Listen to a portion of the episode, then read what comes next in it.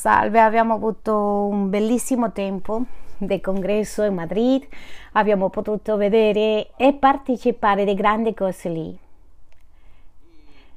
E vi mandano tanti saluti, abbiamo avuto una fine del congresso molto molto speciale, veniamo con molta più forza per continuare la battaglia e il percorso che dobbiamo continuare, ma prima di continuare abbiamo parlato di iniziare una serie di predicazioni sulla famiglia. E quasi che il nome dovrebbe essere dalla Chiesa alla famiglia. Perché? Perché vogliamo portare quel quello che Dio dice a ogni casa, a ogni famiglia. A volte è facile essere nella chiesa, ma è molto difficile essere in casa. E qualcuno si chiedono perché e ha a che fare con i legami familiari e questo è quello che vogliamo affermare, vogliamo implementare, vogliamo che alla fine di questo tu e la tua famiglia siano formati, implementati, i genitori sappiano cosa fare, che sapere cosa fare e i figli sappiano cosa fare, perché la famiglia, perché la casa e a questo ci dedicheremo nei prossimi giorni. Vogliamo che lo Spirito Santo ci ispiri a avere le famiglie più forti, avere famiglie più mm, di più uh, forti, rafforzate per noi questo è un pochettino più difficile per, che per il resto delle persone, perché noi siamo fuori dai nostri paesi e quando ci togliamo di questa comunità rimaniamo in qualche modo nell'aria. Non soltanto abbiamo questo problema, sino che ora tutto il mondo, diciamo che la storia dell'essere umano, siamo nel momento dove c'è decadenza familiare che potrebbe essere assistita. La famiglia oggi va tutta da tutte le parti e tante di queste incluso si fa incoscientemente. A cosa mi riferisco con questo? Che oggi parlano in Facebook soltanto nelle, nelle reti sociali, parlano dei 72 tipi di famiglie e identità. Tu pensi, dice, che pazzia, una persona non è soltanto uomo o donna c'è una serie di definizioni che si deve studiare per conoscerli e questo è abbastanza complicato.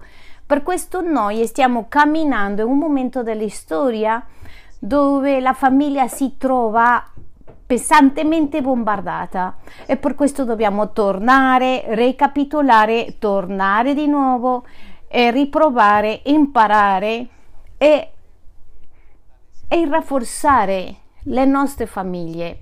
La Chiesa deve sapere in che punto si trova in questo momento. Con questo nella mente voglio dirvi che la famiglia non è un incidente. Tanti credono che la famiglia è il frutto naturale, per dire così, dell'evoluzione, sì? Ma questo è lontano dalla realtà. La famiglia realmente è qualcosa molto molto ben pensato da parte di Dio, è qualcosa che Dio ha costruito, ha fatto di un modo così essenziale che perdere il nord sarebbe un sbaglio e perdere le altre generazioni future sarebbe un errore, un sbaglio. Quindi la famiglia è il centro di il centro, il centro della parte più importante. Io direi che la famiglia è una parte essenziale più che la natura. Quello che sto dicendo è una cosa importante, molto grande. Con questo ti dico che l'essere umano, anche se ha dove vivere, se non ha una famiglia, è impossibile andare avanti. E penso che siamo in una guerra per cercare di rovinare, esaurire la famiglia in qualche modo. Quindi ci troviamo con coppie diseguali in questo momento li chiamano allora il giorno come oggi che due uomini possono avere famiglia. Sì, stanno cambiando due, due donne, una combinazione, un, soltanto una persona, due, tre, uno. C'è proprio un'enfasi in deformare la famiglia e questa è una battaglia che abbiamo noi.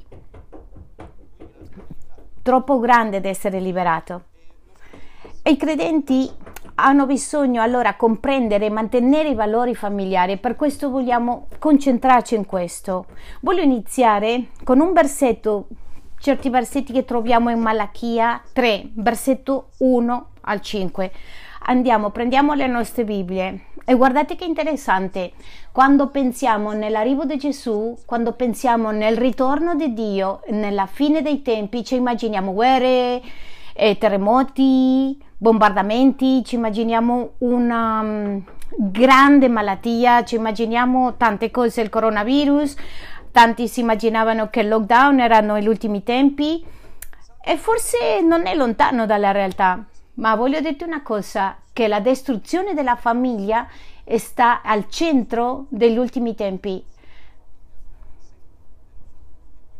E per questo ho bisogno che tu ti svegli e guardi qualcosa, che, che cosa succederà e perché è così importante la famiglia. Ma è così interessante che sia alla fine dei tempi, perché la famiglia è la base dell'essere umano. Noi siamo la base dell'essere umano, la base di ogni società è, è la famiglia e la famiglia è il luogo dove l'uomo ha tutte le cose che Dio vuole trasmettere e andiamo a identificarli fra qualche min- minuti. Andiamo a investigare perché la famiglia è nel centro del uragano del ritorno di Cristo e, e la difficoltà che il mondo avrà e confronterà e per questo dobbiamo occuparci un po' di più. La famiglia non sta finendo davanti ai nostri occhi, noi non stiamo facendo niente, non possiamo reagire, non sappiamo reagire. L'altro giorno parlavo con mia figlia che ha appena iniziato la secondary school e eh, mi raccontava come i ragazzi dei 6 dell'anno 6-7 hanno messo proprio di tutte fotografie, una scuola credente, credenti, eh, cristiani, hanno messo documenti, fotografie, come danneggiavano la famiglia, uomini con uomini, donne con donne, e come si facevano i ragazzi di soltanto 10-11 anni, attraversavano questi corridoi con queste fotografie. E questo è il centro della distruzione dell'essere umano perché vogliono impostare, definire la famiglia in un modo diverso da Dio e per questo è che noi abbiamo questa grande battaglia. Guardiamo come è il centro della fine dei tempi. Andiamo a Malachia 3:1. Ecco, io vi mando il mio messaggero che spagnerà la via davanti a me. E subito il Signore che voi cercate e l'angelo del patto che voi desiderate entrerà nel suo tempo. Guardate, pensate questo, il libro di Malachia è l'ultimo libro del Nuovo Testamento. E lì inizia una nuova etapa. Lui dice che verrà e verrà il suo tempo e sta parlando del suo primo arrivo e abbiamo tante cose, grande verità. Allora, subito il Signore che voi cercate, l'angelo del patto che voi desiderate, entrerà nel suo tempio. Eccole vieni, dice il Signore degli eserciti. Chi potrà resistere nel giorno della sua venuta?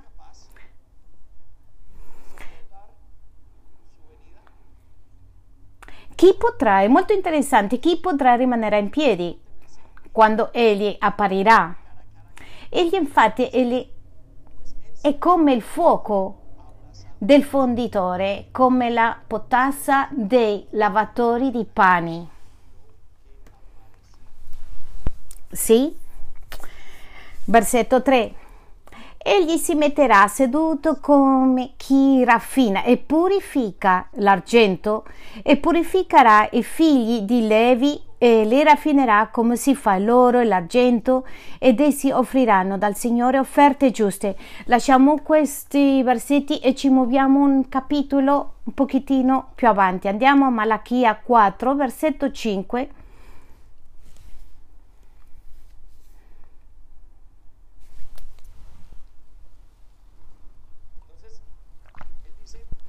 Malachia 4, versetto 5. E lui dice che tornerà e farà, che tornerà indietro e succederanno tante cose. Il Signore viene ad avere un giudizio sulla terra, ma guardate come inizierà questo giudizio. Ecco, io vi mando il profeta Elia prima che venga il giorno del Signore, giorno grande e terribile Concentriamoci per favore. Egli volgerà il cuore dei padri verso i figli.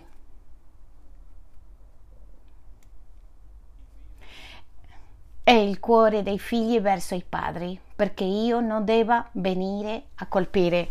Ho bisogno che ci fermiamo un attimo. Che cosa ha a che fare che i genitori siano in guerra con i figli?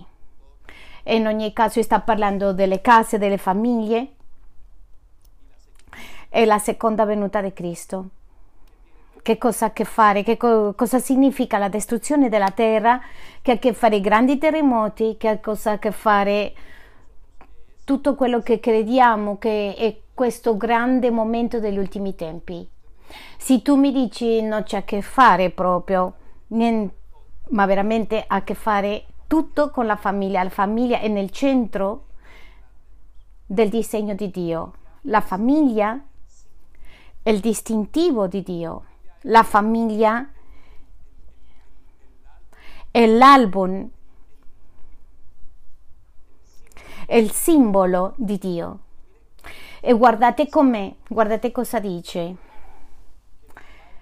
È il cuore dei figli verso i padri, perché io non devo venire a colpire ed essere di stermio.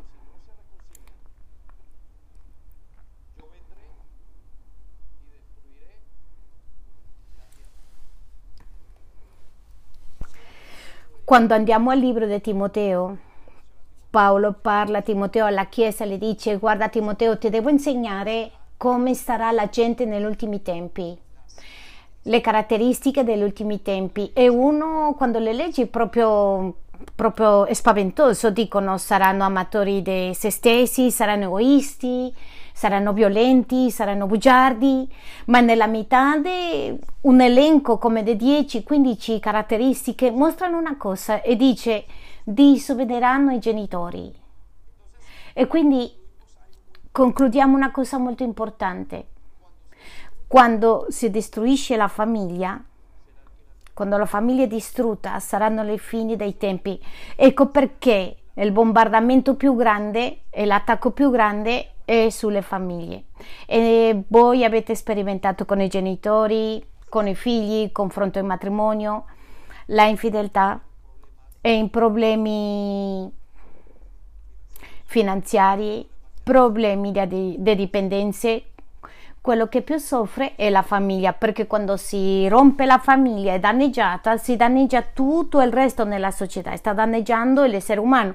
Per questo, in questo momento cercano che la famiglia diventa in due padri invece di un padre e una madre. E se andiamo un pochettino più a fondo in questa situazione voglio dirti una cosa.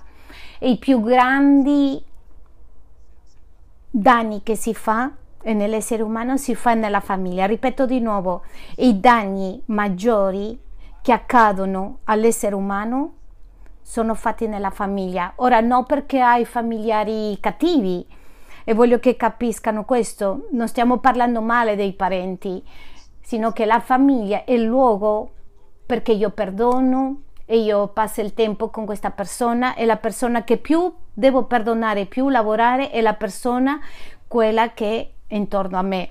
Per questo è questo molto importante. Questa insegnanza è centrale alla tua vita alla tua vita come essere umano, alla tua vita con Dio. La famiglia è la cosa più importante e per questo dobbiamo ricostruire, rafforzare, perché tu lo vedrai incoscientemente. Ora i nostri figli, noi siamo una generazione, ma c'è una generazione che viene dietro di noi, che ha perso l'intero concetto e ogni volta più perso e questo concetto di famiglia. In altri paesi si vede di più, ma la prossima generazione sarà una famiglia totalmente disfunzionale lavorerà in un luogo di un modo potrà essere, ma non sarà in grado di fare tutto l'effetto perché è una famiglia progettata come Dio vuole.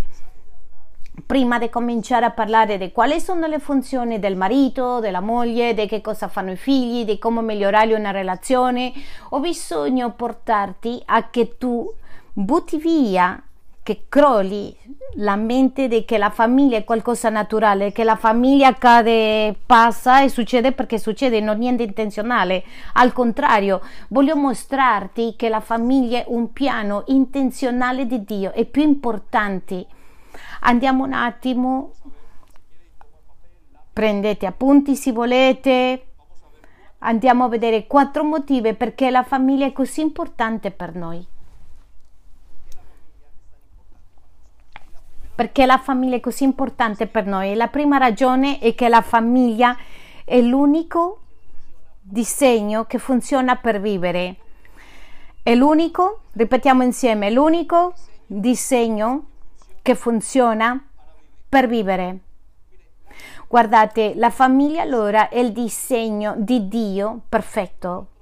Non, non esiste un altro disegno fuori dalla famiglia. Lo dico scherzando e lo dico di nuovo. Quando Dio ha pensato nell'essere umano, lui non ha pensato nelle squadre di calcio, non ha pensato nelle squadre di lavoro, non ha pensato agli eserciti, non ha pensato agli ospedali. Infatti immagina, immagina Dio guardando il mondo e lui nove nazioni. Sai cosa vede lui? Famiglie. Lui vede famiglie. Quando Dio pensa a te, Lui sta pensando nella famiglia intera. La visione di Dio è una visione di famiglie. Dio si può dire un altro nome, Dio, Dio delle famiglie. Dio è Dio delle famiglie. Perché? Perché la famiglia è il disegno di Dio nella terra, è il disegno celeste nella terra. Prima di tutto è una opera di Dio, ma secondo è il luogo, la somiglianza di ciò che accade nel cielo sulla terra. La famiglia è la somiglianza di ciò che accade nel cielo. Quando Dio fece l'uomo, l'ha fatto pensando in una famiglia. Quando Dio fece l'essere umano ha fatto pensando nel contesto di una famiglia. Voglio dirvi per esempio che la parola di Dio inizia con l'istoria di una famiglia e conclude con l'istoria di una famiglia. Adesso lo vedremo più avanti. Ogni cosa che ha fatto Dio è stato pensando in una famiglia. Andiamo a Genesi 1 versetto 26. Allora Dio ha detto poi Dio disse: Facciamo all'uomo a nostra immagine, conforme alla nostra somiglianza. Quando Dio ha fatto la famiglia, ha fatto pensando nel contesto celeste e nel cielo c'è una famiglia. E infatti quando ci presenta Gesù, ci presenta Dio, li presento al generale delle eserciti celesti. No, lui dice vi presento mio padre mio padre e io siamo uno solo. Ci parla che noi siamo figli, ci parla che lui è il fratello maggiore. Per questo e nel cielo sempre si sta passando la informazione di che si tratta di una famiglia. Non ci possiamo spaventare quando abbiamo pensato che quando andiamo al cielo vivremo e vedremo un essere nella metà e il resto tutti saremo individualmente adorando a Dio, ma io personalmente credo che una delle meraviglie che vedremo quando siamo raccolti dal Signore è che saremo restaurati in famiglie. Lavoreremo, vivremo, sperimenteremo quello che significa la famiglia. Adesso tante famiglie sono passate, hanno attraversato per fallimenti, per droghe, figli che si perdono, matrimoni che si rompono e il dolore di una persona più forte viene dal dolore familiare. Perché? Perché cerchiamo di qualche modo vivere fuori dal disegno di Dio. Se tu ti chiedi in questo momento perché i dolori più grandi che tu hai avuto l'hai avuto in una famiglia e perché la tua famiglia ha vissuto fuori del disegno di Dio. Io ricordo che i miei genitori si sono divorziati quando avevo due anni e per mio fratello ha avuto due conseguenze, per me e mio fratello, per me conseguenze con l'alcol e per mio fratello con la, la droga, la dipendenza. Grazie a Dio, Dio ci ha dato un'uscita, una via di uscita per questo. Però che cosa significa questo? Vivere fuori dal contesto di Dio e quando è passato il tempo e abbiamo detto come sarebbe stato vivere una famiglia con un papà e una mamma tutti insieme, imparare ciò che Dio ci ha insegnato, quello sarebbe stato il la cosa migliore. Quanti sono d'accordo con questo? Amen?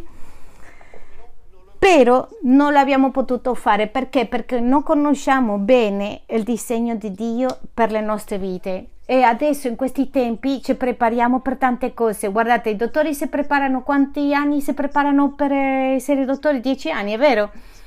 Tanti che fanno specialità, scusatemi che non posso urlare, 10-15 anni e ragazzi portiamo una partita di diventare calciatori, ci sono mamme che gli piace tanto portare i ragazzi domenica, sabato e giocano calcio 3, 4, 5 anni. Allora vi chiedo quanto tempo dedica una famiglia per imparare a essere famiglia? Mai, mai! Perché credono che qualcosa che accade naturalmente è un sbaglio, è un errore, tutto il resto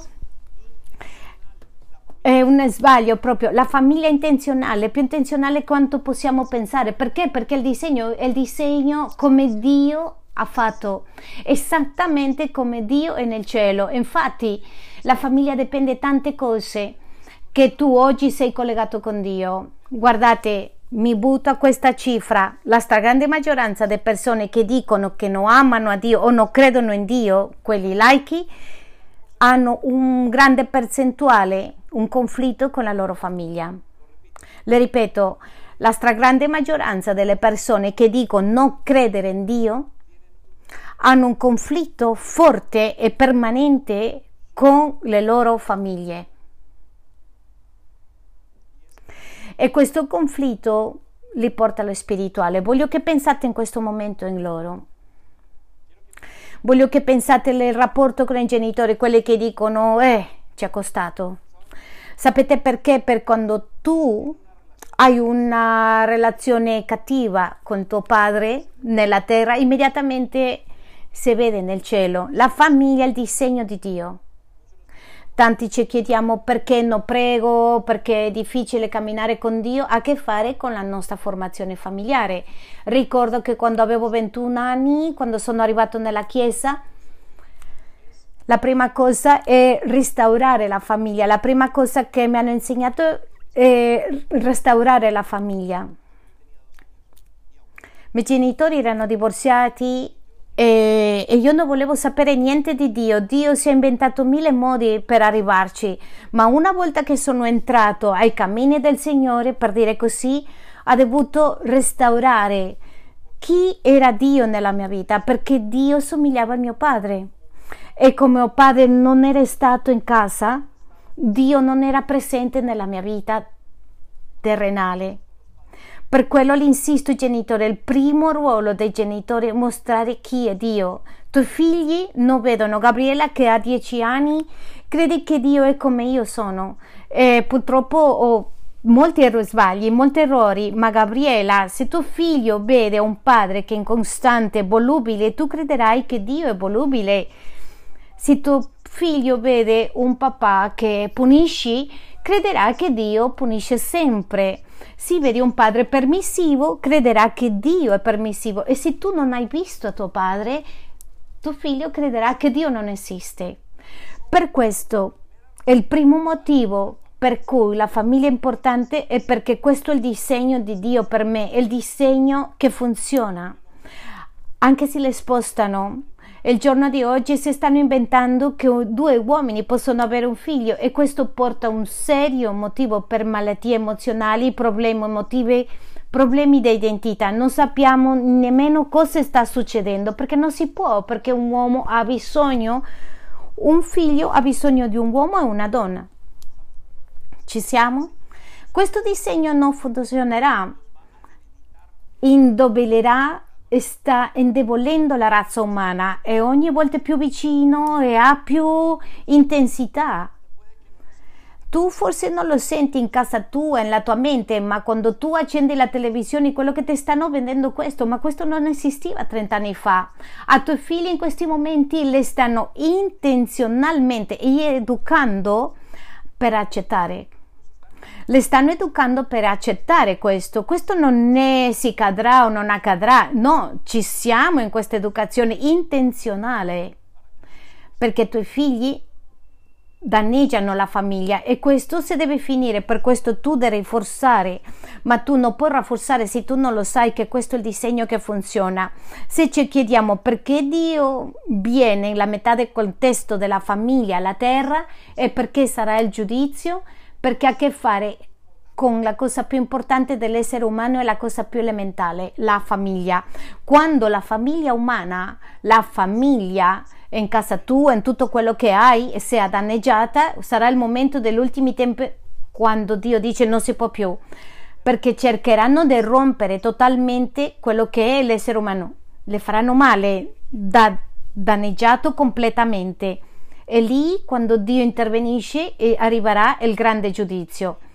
Adesso capiamo, la famiglia, la prima ragione è che la famiglia è l'unico disegno che funziona per vivere. Se tu prendi, metti una mamma, una zia, un, una configurazione totalmente diversa. Guarda, ti racconterò una cosa, i missionari hanno fatto un studio grande com'è la cosa, co- cosa succede. sono resi conto di un grave errore che hanno commesso molti anni fa, che erano l'orfanatrofi. Quando abbiamo ascoltato questo, orfanatrofi, e quello che facevano erano cercare un posto per i bambini che non avevano genitori e si sono resi conto che era un sbaglio, che adesso quello che vogliono fare è che ogni bambino dentro che quello che è possibile entra in una casa per avere una famiglia.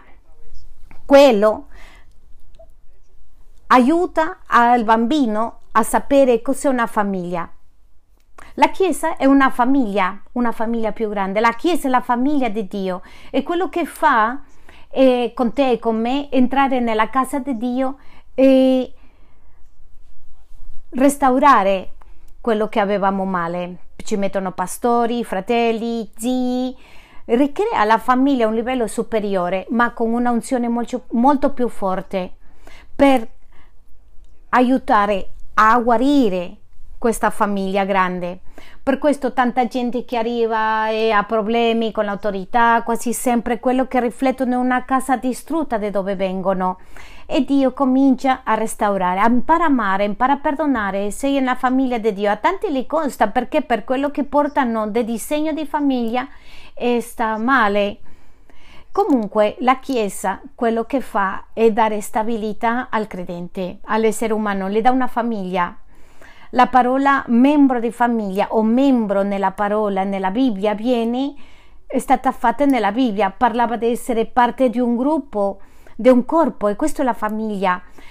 Ogni volta che tu vieni, ogni domenica che tu vieni, tu trovi stabilità. Perché? Perché gli incontri sono allo stesso tempo, tu vedi gli stessi pastori, tu vedi gli stessi fratelli e questo è il disegno, è stabilità per la tua vita. Tanti hanno detto che ai figli non se le può dare tanto come studi, come soldi, sino che quello che si deve fare è accompagnarli si chiama accompagnamento ed essere con loro. E quando sono con loro il padre produce quello che deve produrre per accompagnare a questo figlio e questo accompagnamento le dà stabilità. Ci sono persone che sono uscite dalle case e non hanno avuto eh, risorse economici. La Chiesa fa un accompagnamento familiare. Per questo che quando una persona arriva e passa il tempo si stabilisce, diventa firme nelle convinzioni, è stabilita nelle emozioni, perché piano piano guarisce. Quando uno non ha una famiglia e si deprime, passano tante cose perché il disegno di Dio per un essere umano è la famiglia. Questo è il disegno centrale, principale. Dio ha detto devo fare una famiglia, papà, mamma e figli, devo fare una famiglia. Ecco cosa deve succedere nelle chiese. Deve succedere ovunque e si chiama la famiglia. Amen. Pensiamo a questo. Hai vissuto te in questo disegno e nel caso che, che abbiamo eh, abbiamo vissuto in famiglie che si sono divorziati i genitori, quelli che sono mancati, quelli che hanno dovuto uscire per motivi economici, quelli che sono cresciuti per i nonni, quelli che queste persone non, ha, non, sono, non, ha, non hanno vissuto una famiglia normale e questo ha un effetto in ognuno di noi. Pensiamo per un attimo perché Dio vuole aiutare, lavorare su questo in questi giorni. Ti darò il secondo motivo. Il secondo motivo per il cui la famiglia è importante è perché è l'unico piano che mostra come vivere. non soltanto è l'unico disegno, sino che è l'unico piano. Quando Dio ha pensato a te, a me, non ha pensato che noi venissimo a vivere, un, essere parte di una squadra di calcio, né parte di un esercito. E il piano di Dio è che tu e io eravamo dentro e fossimo parte di una famiglia. E il piano di Dio è che tu sia parte di una famiglia e anche che non si rompe. È il piano dell'essere umano, questo è il mio disegno, ma il piano è che viva in una famiglia, che sia parte di questa famiglia, che, re, che faccia il suo sogno, che realizza i sogni, che pensa in tutte le cose che c'è in questa famiglia, che mm, raggiunge alla fine a culminare il, la sua vita come una famiglia. Infatti, finché non abbiamo figli, tanti dicono io non sono completo. Non sto completo. Ha tanti lavori, non importa, ma è la famiglia quella che fa questa sensazione di realizzazione. Perché? Perché questo è il piano che c'è nel nostro cuore. E infatti tu senza famiglia non puoi vivere. A Dio li chiamano il Dio delle famiglie. Andiamo a Genesi 12, 23. 3. In occasioni anteriori abbiamo detto che tutta la Bibbia si basa in una promessa, tutta la Bibbia si basa in una promessa, è come se tutto il piano l'aveva messo in una colonna e questa colonna è Genesi 12, 3 e guardate cosa dice. Benedirò quelli che ti benediranno e maledirò chi ti maledirà. Ma ascoltiamo questo, rimaniamo in questo e in te saranno benedette tutte le famiglie della terra. Guardate questo, ha detto saranno benedette tutti i bar della terra, saranno benedette tutte le ospedali della terra, tutte le scuole della terra, saranno benedette tutte le nazioni. Non dice nessuna di queste cose. Neanche nemmeno saranno benedette tutte le persone sulla terra. No, dice saranno benedette tutte le famiglie della terra e il piano di Dio è totalmente messo sulla famiglia, su una famiglia. Vi ho raccontato che Genesi inizia con una famiglia, la storia di Adamo. Ma se andiamo a Apocalisse, andiamo un attimo, Apocalisse 22,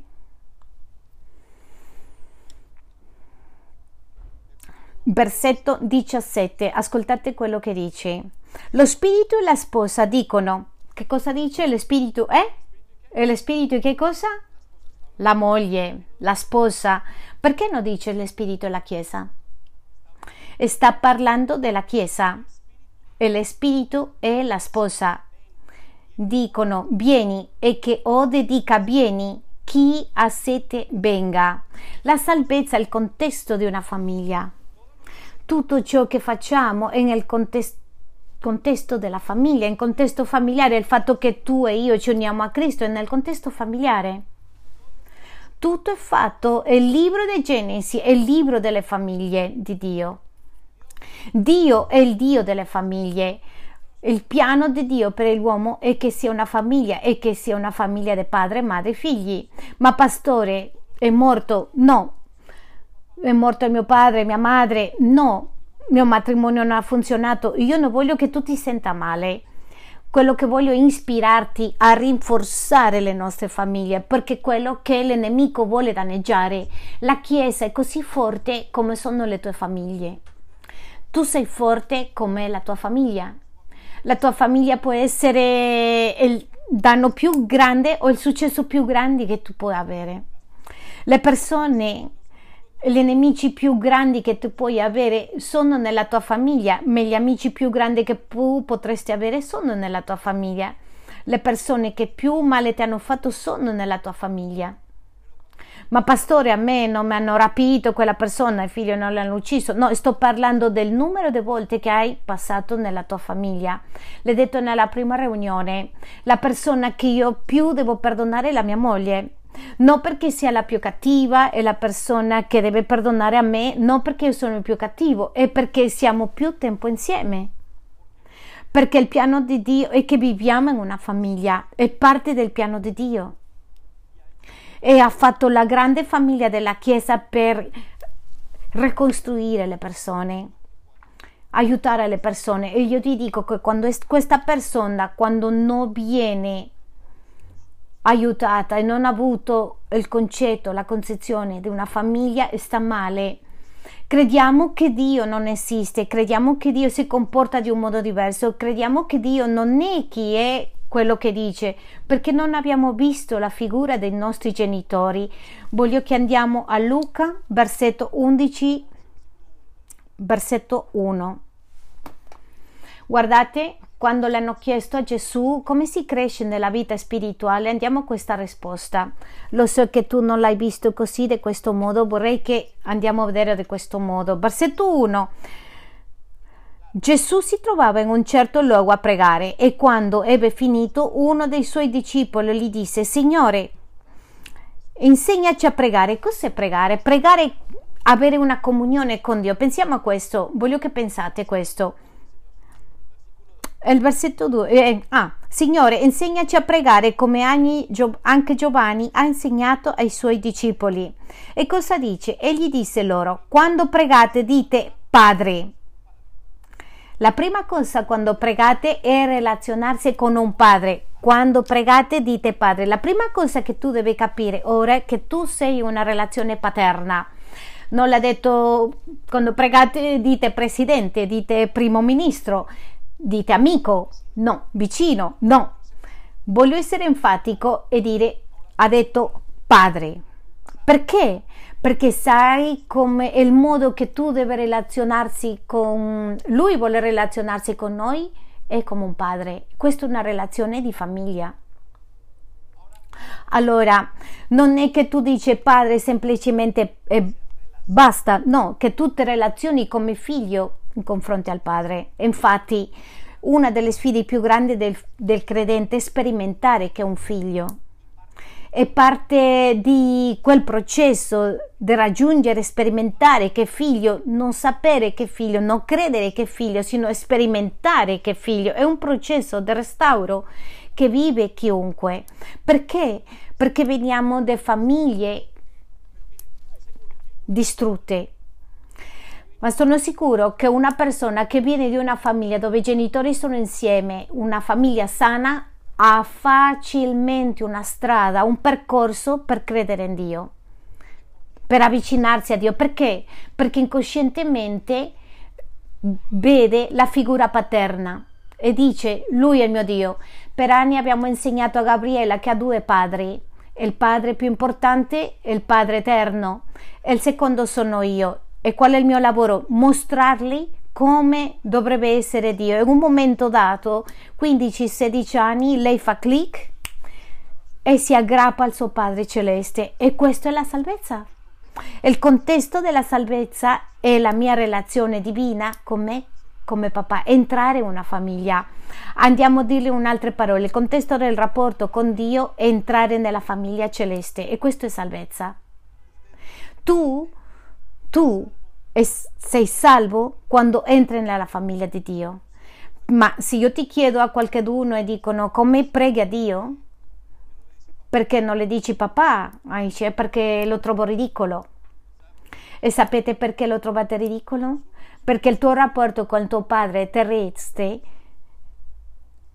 non c'è, non è una bella relazione. Non ti sei fermato a chiedere perché, che, perché non preghi? Perché non hai un bel rapporto con tuo padre? È difficile parlare con Dio perché non sei abituato a pregare, non c'è una relazione, non c'è un rapporto, quindi la relazione è difficile con Dio. Quindi basicamente quello che stiamo nella Chiesa, la Chiesa è per essere figli di Dio, per aiutare, aggiustare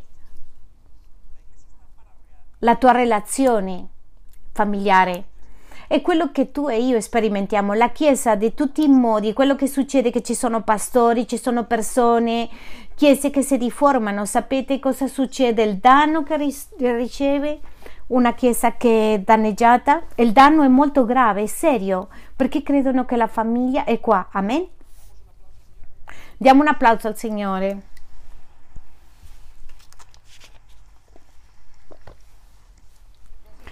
Quindi la prima ragione è, è l'unico disegno che funziona per vivere questo. Prendi un figlio e mettila a vivere in un orfanatrofio, lui troverà, ma sai cosa finisce? Odiando la famiglia o facendo una famiglia. Ci sono figli che non vogliono avere figli quando si sposano e adesso è il tempo più comune. È interessante Tanti anni fa i genitori avevano 14, 15, 18 figli. Sì o no? Ma oggi ci sono giovani che non vogliono eh, avere figli. Allora ragazzi, io vi dico una cosa. Non alzate le mani, ma voglio chiedervi. Vuoi avere figli? Volete avere bambini? Ai ragazzi, quelli che non hanno figli. Molti di loro, di loro diranno non voglio avere figli, non voglio nemmeno sposarmi. Sapete cosa significa il riflesso della tua casa, della tua famiglia?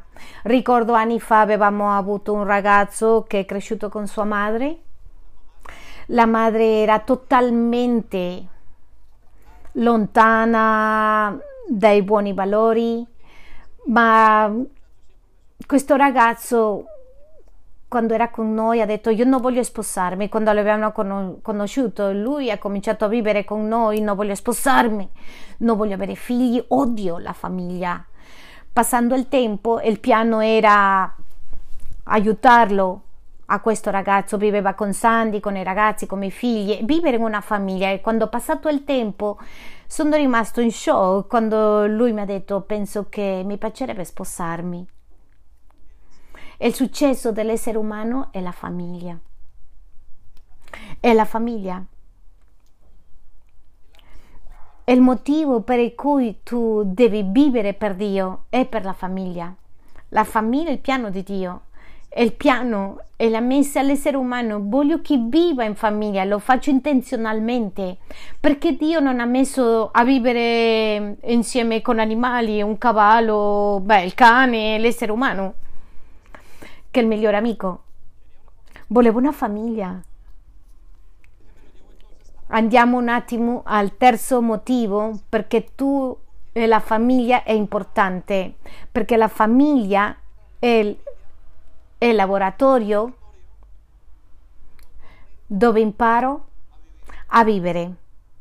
La famiglia è il laboratorio dove imparo a vivere. La famiglia è il laboratorio di Dio, non soltanto il disegno, il piano, sino che il luogo dove l'uomo sperimenta tutto. La famiglia e l'uomo sperimenta ma amore, dove l'uomo impara a perdonare. Tutto ciò che tu hai imparato oggi, quasi tutto, il 60-70% è della famiglia. Il quelle cose buone hai imparato, anche quello cattivo.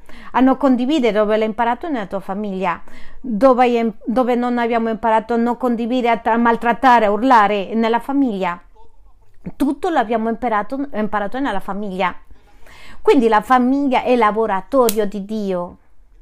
E l'essere umano, quando Dio ha pensato, l'essere umano ha bisogno di crescere e ha pensato nel laboratorio. Ha detto metterò in una famiglia. Lì l'uomo potrà fare sarà in grado di imparare tutto quello che deve fare tutto bene o male a che fare la tua famiglia. È doloroso è molto doloroso perché molti abbiamo caduti in famiglie che ci hanno danneggiato tanti hanno vissuto un abuso. Perché? Perché non stava vivendo nel disegno di Dio altri siamo stati segnati fino ad oggi perché la famiglia non era nel disegno di Dio, anche se era il laboratorio di Dio. E lì l'uomo sperimenta tutto. È così tanto il, importante questo laboratorio perché lì si prepara l'uomo per connettersi con, la, con il piano di Dio. Il piano di Dio è un piano di salvezza. E sapete una cosa? Quando tu pensi a questo, mm, che bello. Perché? Perché quello che stiamo facendo è stiamo a un addestramento. Dio non ci porterà a una casa con gente sconosciute, che c'è stanze diverse, tutti individuali. No, io credo che vivremo in un contesto di famiglia e che se non viviamo in un contesto familiare non capisco perché l'amore tutto il resto che viviamo e sperimentiamo per il resto, soltanto che siamo talmente danneggiati, Dio deve trasformare e deve insegnare a perdonare e sperimentare in, nella casa di Dio dove troviamo l'autorità, dove troviamo l'amore, l'amore del cielo si trova nella casa. Chi non le ama più che un padre, una madre, un figlio? E infatti nessuno ama di più quello che ama i suoi figli. Ed è una cosa soprannaturale. È l'amore che riceviamo dai genitori soprannaturale, così strano che queste due persone che sono state scelte e 9 miliardi di persone abbiano un amore così importante per uno che con ragione Gesù l'ha detto, le disse, se vuoi relazionarti con Dio, deve relazionarti con tuo padre. Per questo quanto ci fa male un padre è come che se Dio ci fa male. Quando un padre cade del piedestallo è molto doloroso quando il papà fallis- fallisce. Lo bello è che Dio non ci delude, ma finché conosciamo a Dio e aggiustiamo la nostra mente, non è possibile. Dio non ci delude mai. Dio è il Padre perfetto. Io dicevo che il posto più simile al cielo è una, un peregrinaggio. Penso che è una famiglia, è una casa. Tu hai bisogno di una famiglia. Tu hai bisogno, abbiamo bisogno di rinforzare questa famiglia. Guardate, quando c'è un divorzio, i, favi, i, famig- i bambini, i ragazzi, c'è un dolore grandissimo. Quando c'è una infedeltà e danni che ci hanno fatto, le raccontavo il primo incontro che in certa occasione abbiamo fatto un viaggio a Marrakesh, a, a Marocco, e c'era una zia che questa zia mm, ha iniziato a distribuire medicine, la prima a ricevere era lei. E dicevo, dicevo eh, mi fa male il braccio, mi fa, mi fa male il gomito, mi fa male qui là. E sapete cosa?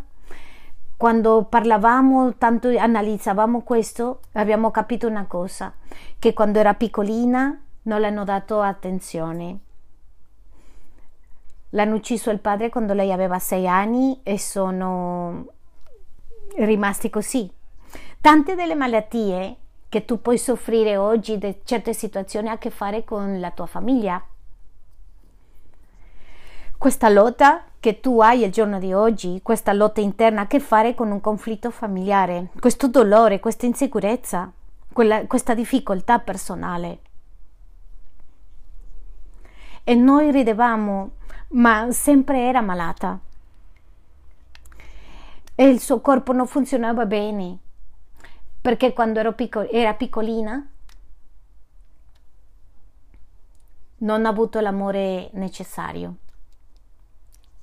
E questo è semplicemente un bottone, un pulsante. La casa, la famiglia è il laboratorio di Dio. E per questo l'attacco è così forte contro la famiglia il contesto allora dove si sentono. Andiamo a Genesi 5, versetto 1. Voglio mostrarvi qualcosa. La famiglia è la fabbrica degli esseri umani. Per questo è così importante. Chiude la fabbrica e cosa succede? Che cosa accadrà? Finiscono gli esseri umani. Destruisce la fabbrica e cosa accadrà? Se destruiscono gli esseri umani, sono distrutti raccontavano che alcuni, alcuni sondaggi hanno raccontato che le persone che erano in prigione erano persone che molto interessante, quelli prigionieri quasi tutti hanno avuto problemi di disfunzioni familiari. Venivano dei genitori separati e hanno fatto un sondaggio nei geni, negli scienziati, nella gente altamente capacitata e la caratteristica, uno dei comuni denominatori era che i genitori erano insieme. La famiglia è tutto. La famiglia è il centro. Tutto quello che hai vissuto, tutto quello che hai, tutte queste situazioni a che fare con la tua famiglia. Io conosco ragazze che sono andate a, a letto con, con i ragazzi perché andavano cercando amore, l'amore di un padre. E così, tanti, ma giovani uguali. Quando è iniziato la crisi dell'anno scorso, mi sembra quella di George Floyd, nel gruppo di afroamericani, eh, la popolazione nera negli Stati Uniti ha iniziato a uscire tante cose e il problema più grande era il razzismo. E io ricordo scri- scrivere, l'ho menzionato anche qui, penso, hanno iniziato a parlare di persone di loro stesse, parla- parlavano, dicevano il problema, il primo problema che abbiamo nelle nostre case è la mancanza di un padre in casa, di un papà. Non è il razzismo. Il secondo problema è la disfunzionalità delle famiglie. Parlavano del 70-80% delle famiglie che non avevano genitori vivendo insieme e che nella comunità ispana era il 60%, nella comunità bianca, inglese, americana 50%. Quindi io ti chiedo come non siamo nel peggiore momento della storia se non è quando la famiglia è nel peggiore momento della storia. Voglio portarti a questo perché? Perché la famiglia è il laboratorio di Dio. In Genesi 5.1 dice questo. Questo è il libro della gene- genealogia di Adamo. Voglio che cambiamo la parola generazioni per famiglie. Questo è il libro della famiglia di Adamo nel giorno che Dio creò l'uomo, lo fece a somiglianza di Dio. La parola di Dio è la storia delle famiglie sulla terra, è la, è la storia del laboratorio di Dio, della produzione di famiglie, della produzione di esseri umani. Quando sta bene, sta bene, ma quando sta male, sta molto male. Quindi voglio che tu pensi a questo. Che cosa hai visto tu nella tua famiglia? Guardate, è dove tu hai, hai più che imparare a perdonare dove c'è più guerra nelle famiglie. C'è gente che vive, preferisce vivere con i vicini che dentro la famiglia perché? Perché sperimentano qualcosa fuori del disegno di Dio. E comunque quando uno entra in una famiglia che sta vivendo bene dice mmm, e non voglio che tu ti senta male perché siamo genitori, tanti non le hanno fatto bene, ma cosa succede? Che Dio ci restaura che Dio ci dia la grazia per restaurare le famiglie. Perché? Perché c'è bisogno, perché è il processo che Dio vuole fare. Come siamo venuti a essere figli qua, a essere restaurati. Andiamo al quarto concetto e la quarta ragione perché è importante la famiglia. La famiglia è importante perché è il luogo dove io mi collego per vivere, dove mi connetto per vivere.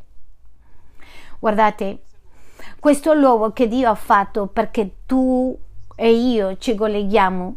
L'essere umano ha bisogno di essere collegato. No, l'essere umano non è stato creato per stare da solo l'essere umano non è stato creato per vivere soltanto per lui stesso è stato creato per essere unito a persone.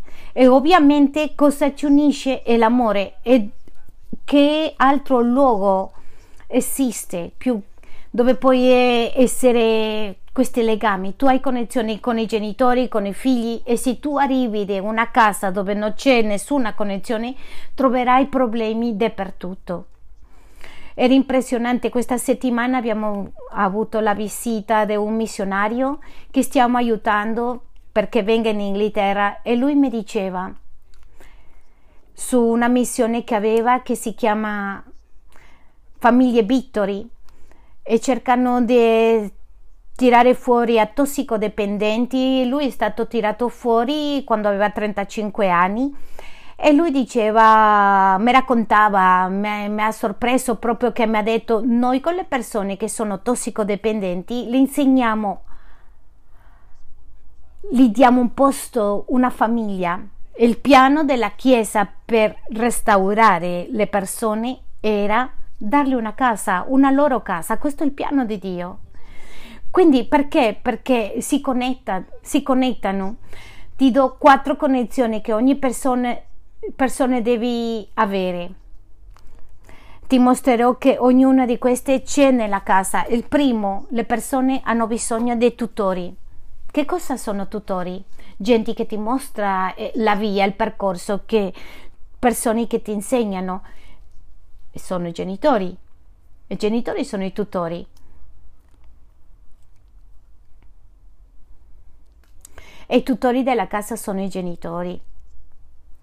Quello lo troviamo qui. Secondo, abbiamo bisogno di modelli l'essere umano ha bisogno di modelli per mostrare come vivere. I modelli che vediamo, i genitori, gli anziani e i nonni, quello lo troviamo nella casa, nella famiglia.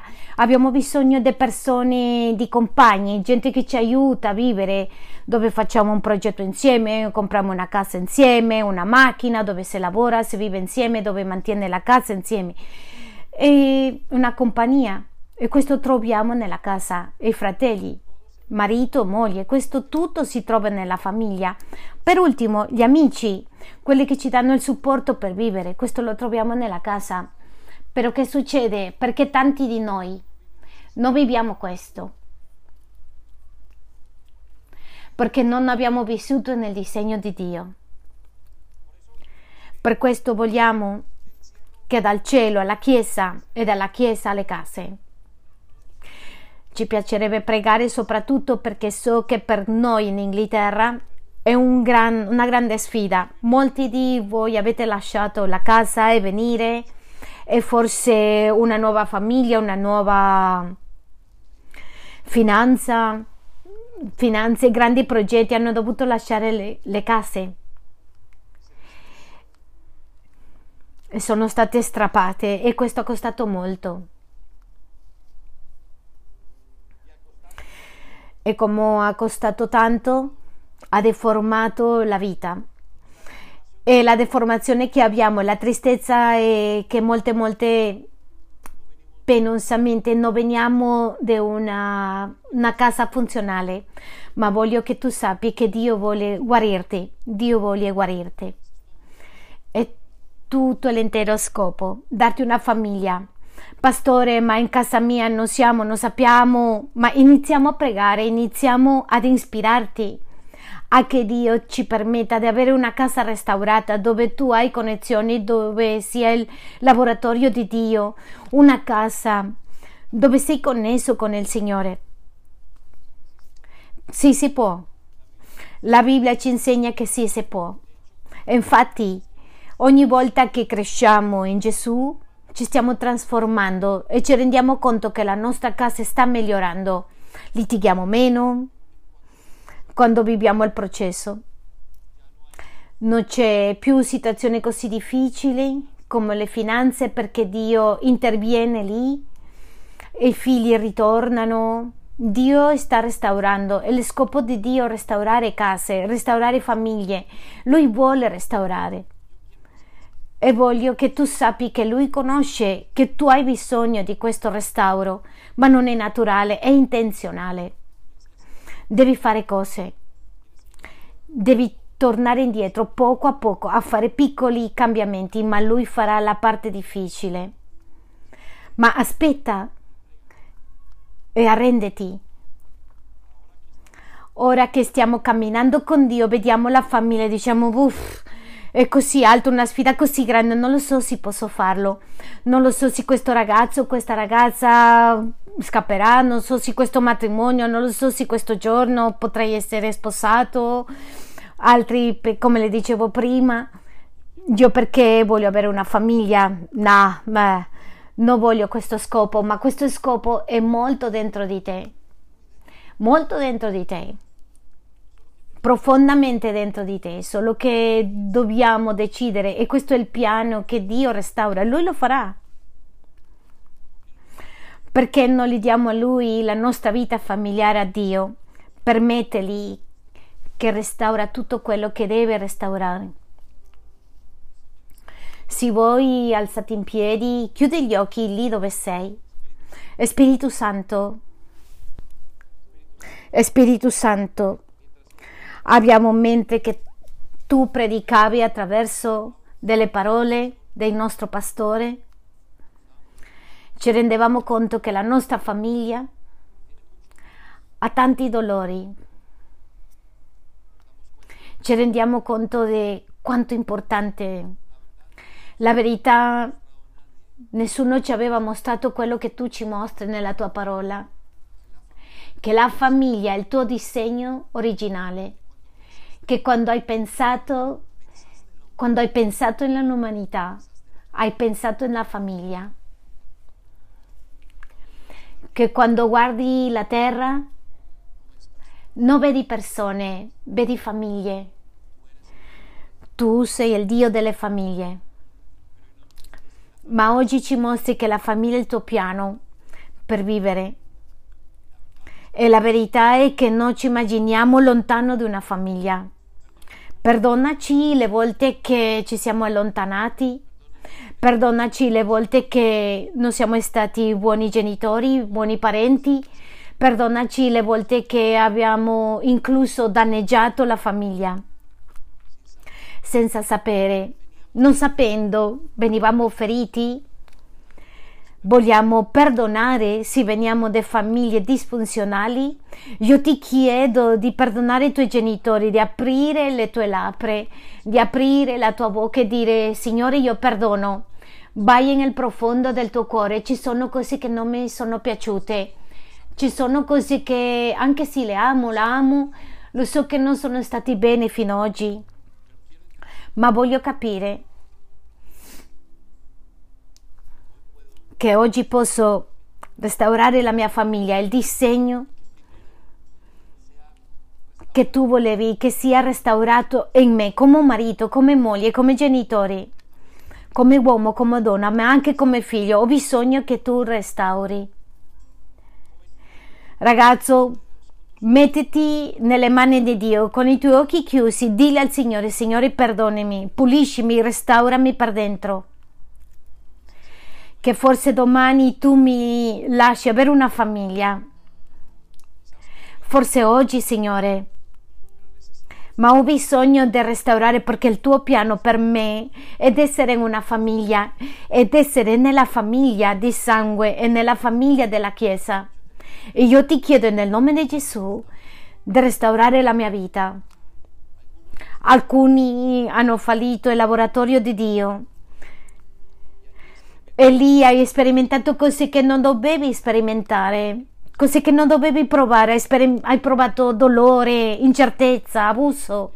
Voglio che tu sappi che Dio non è così, che Dio è amore, che Dio ti cura, che tutti i giorni ti dice ecco che sono qui con te fino agli ultimi giorni, fino agli ultimi dei tempi. E che tu gli chiedi Dio ho bisogno che tu cambi il mio modo di vedere la famiglia perché devo rinnovare per rinnovare gli altri cambia il mio modo di vedere la famiglia. Per favore, aiutami a vedere il modo, la famiglia di un modo diverso. Aiutami a sopportare, a perdonare. Aiutami a fare il mio ruolo. Aiutami a essere il ruolo di moglie, di donna, di figlio. Aiutami a, fare quello che devo fare conforme al tuo disegno, perché il mondo mi dice non lasciare. Il mondo mi dice che non vale la pena. Il mondo mi dice oggi che posso da solo che posso da sola, che posso portare una casa con figli senza nessun problema, che non ho bisogno di un marito, che non ho bisogno di una moglie. Il mondo mi, mi dice una serie di cose che sono fuori del tuo disegno. Ma forse l'ho vissuto perché papà è andato via, perché la moglie è morta, perché non c'è più. O forse perché sono solo perché i miei genitori mi hanno lasciato, ma Dio ti dice torna indietro al tuo disegno originale, torna al posto che io ti ho fatto per connettarti con gli altri. Torna al posto dove sei riempito d'amore, hai bisogno di una famiglia. Apri la tua bocca e digli ho bisogno di una famiglia, Forse stai sperimentando conflitti nella mia casa col mio partner perché non so come averne una famiglia. Forse sperimento rabbia, odio sui miei genitori perché non ho saputo come essere come una famiglia. Forse sono deluso di te ma sono deluso dei miei genitori, ma ti chiedo nel nome di Gesù, oggi torni a restaurare tutta la mia famiglia nella mia mente. Restaura, Signore, il luogo della famiglia e nel mio cuore. Torna a disegnare nel nome di Gesù. Voglio la famiglia che nel cielo, qui nella terra, aiutami a prepararmi.